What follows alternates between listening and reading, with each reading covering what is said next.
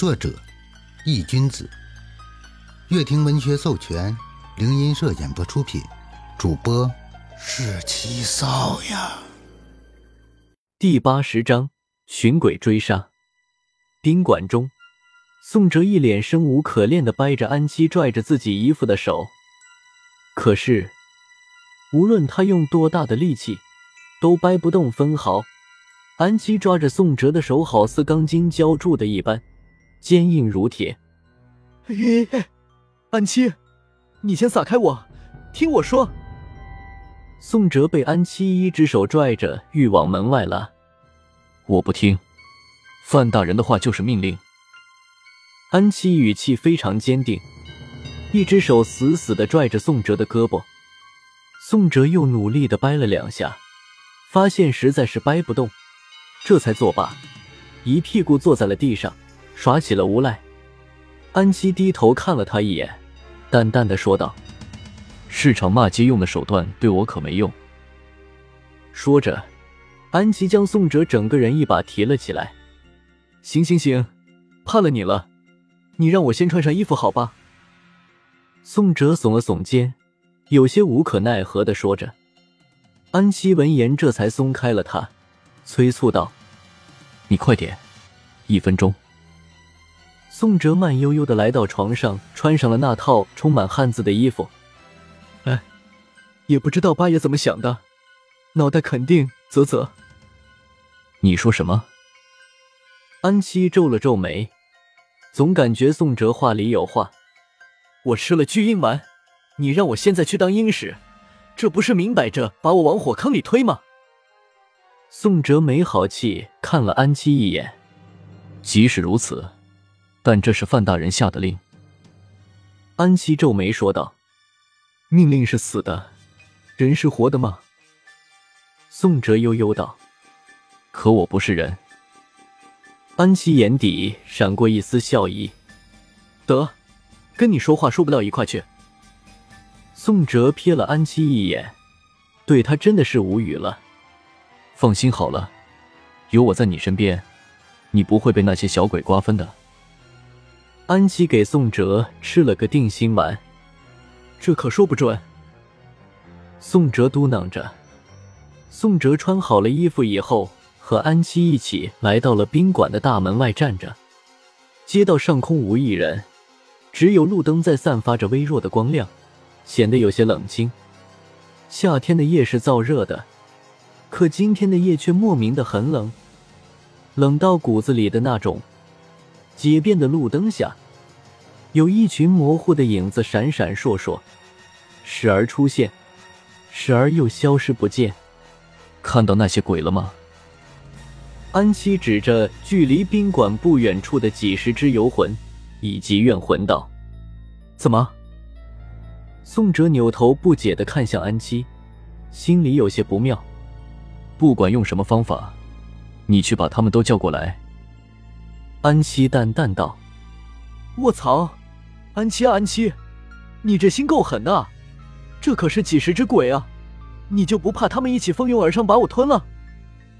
宋哲闻言，手指着安七微微颤抖：“你有那么弱？连游魂都怕？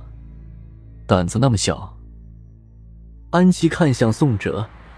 目光中毫不掩饰的带着几分鄙夷。宋哲眯了眯眼，没有接话。行了，赶快去吧，我看好你。安七催促了起来。宋哲叹了口气，看着夜空中的一轮明月，心中忽然泛起了一种壮士一去不复返的感觉。宋哲慢吞吞的三步，一回头的走向了那群鬼。待走到距离他们不远处的时候，宋哲清了清嗓子，深吸一口气，喊了一声：“那个谁，都给我过来！”站在远处的安七看着宋哲这近乎神一般的操作，有些傻眼，不禁捂了捂额头。阴阳令怕不是坏了，竟然选了个这么个玩意。那群鬼被宋哲这一嗓子喊到，齐齐的扭过头看向了他。原本茫然的眼神，在看到宋哲的一瞬间，皆是露出了金光，变得锐利无比。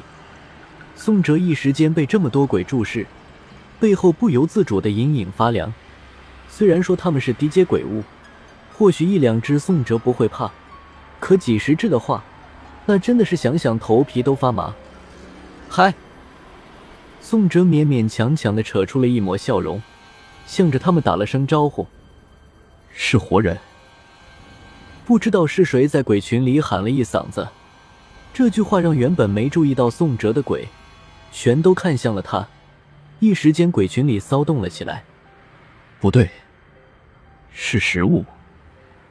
突然，几只距离宋哲比较近的鬼，忽然朝宋哲的方向猛地嗅了嗅，眼中霎时间露出了绿光，那眼神非常的渗人。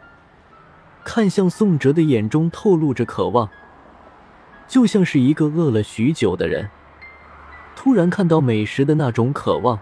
渴望进食。我是鬼差，哪个不怕死的上前一步试试？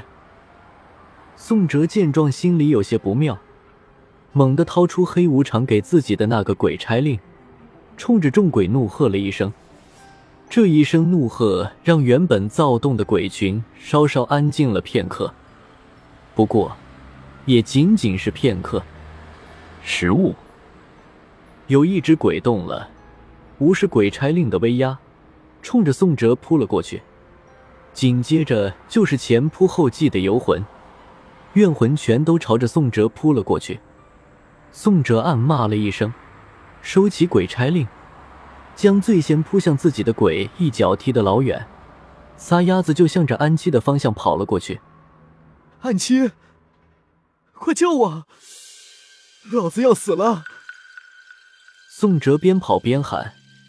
安七见宋哲朝着自己的方向跑来，淡淡的笑了一下，屈指一弹，就见一颗肉丸难辨的小珠子飞速射到了宋哲的脚下。宋哲跑着跑着。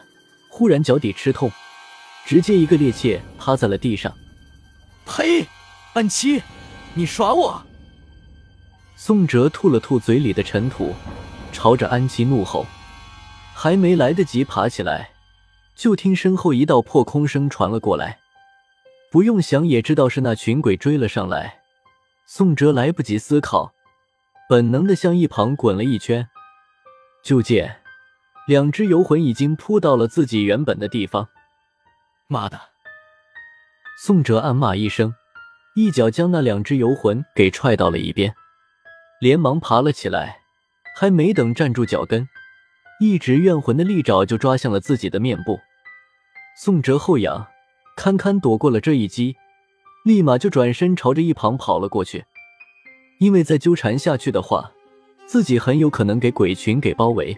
到时候麻烦就大了。至于跑向安七那边，宋哲死都不会再去了。这一次就给自己下了一个绊子，差点让自己置身于险地。下一次，谁知道他会不会直接想要了自己的命？毕竟，他和安七仅仅刚认识了一个晚上，自己和他可不太熟。逃跑的途中，宋哲扭头看了安七一眼。发现他正乐呵呵的看着自己这边的情况，呵，好好看吧，待会再找你算账。宋哲嘴角勾起，心里暗暗的想着。本章已播讲完毕，感谢您的收听。